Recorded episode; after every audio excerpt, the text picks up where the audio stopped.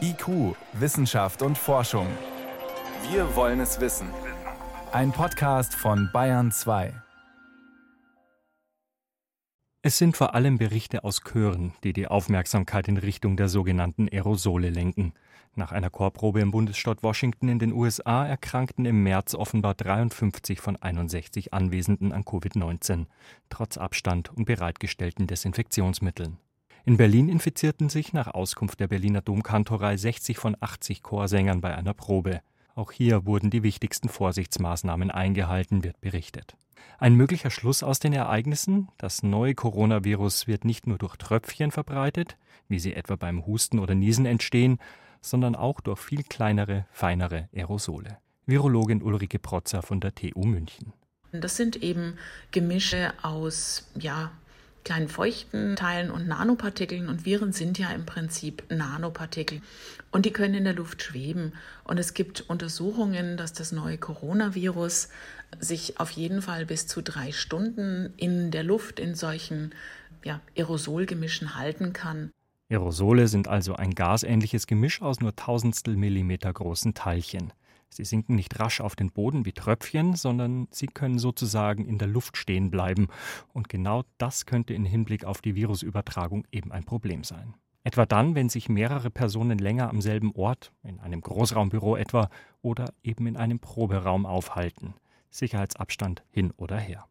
Untersuchungen, die jetzt natürlich in abgedunkelten ähm, Sicherheitslabors ohne Luftzug gemacht wurden, haben gezeigt, dass innerhalb von drei Stunden die Infektiosität des Virus zwar abnimmt, aber immer noch eine ganze Menge infektiöses Virus letztendlich über, übrig ist. Zwar nur zehn Prozent von dem, was ursprünglich mal da war nach drei Stunden, aber natürlich immer noch infektiöses Virus vorhanden ist.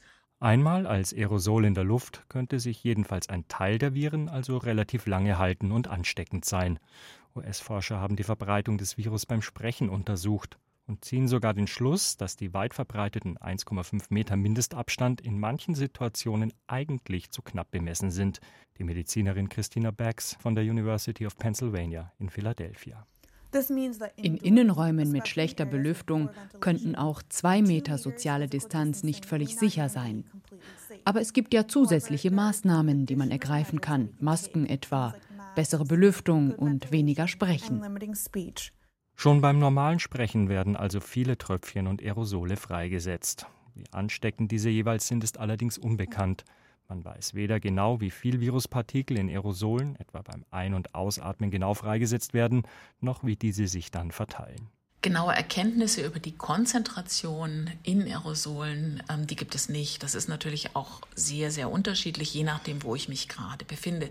Die US-Forscher vermuten, dass viele Covid-19-Infektionen durch kleinere Tröpfchen übertragen wurden, die austrocknen und quasi zu Aerosolpartikeln schrumpfen.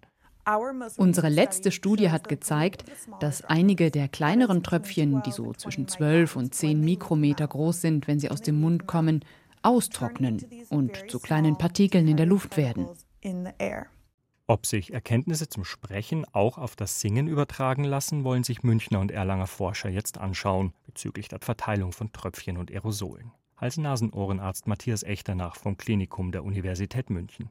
Was aber nicht gut bekannt ist, ist die Frage, was beim Singen passiert. Und hier haben wir auch noch Unterschiede, dass man zum Beispiel Vokale singen kann oder aber auch Text singen kann. Und die könnten sich deutlich unterscheiden.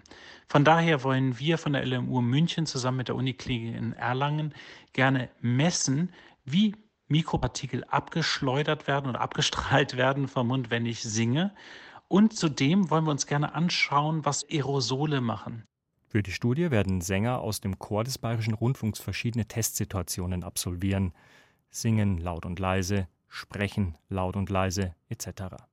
Dabei geht es dann unter anderem darum, wie lange die Aerosole, die Sängerinnen und Sänger erzeugen, in der Luft stehen bleiben, ob und wie sie sich im Raum verteilen und so weiter. Dementsprechend wollen wir einen Versuch machen, indem wir Aerosole mal inhalieren lassen und die Probanden auffordern, mal zu singen, mal Text zu singen oder aber auch zu sprechen. Die Ausbreitung der Tröpfchen und Aerosolwolken wollen die Forscher mit Video aufzeichnen. Was jetzt schon sicher ist und die Gefahr von Virusübertragung durch Aerosol minimieren hilft, ist enge Situationen zu vermeiden. Ausreichende Belüftung ist wichtig und am besten ist es, Aktivitäten an die freie Luft zu verlegen, idealerweise in die Sonne. Virologin Ulrike Protzer. Da gehen die Viren sehr schnell kaputt, weil die die Virushülle, die das Virus umgibt, die wird geschädigt, die trocknet aus und auch das Genom des Virus, also die Erbinformation, ist sehr, sehr empfindlich gegenüber UV-Licht. Das heißt, eine Übertragung über Aerosole ist draußen im Freien deutlich unwahrscheinlicher als in einem geschlossenen Raum. Idealerweise müsste man Chorproben also nach draußen verlegen. Dann spricht im Prinzip nichts gegen das gemeinsame Singen, vorausgesetzt der Abstand stimmt. Und da im Zweifel lieber mehr als weniger.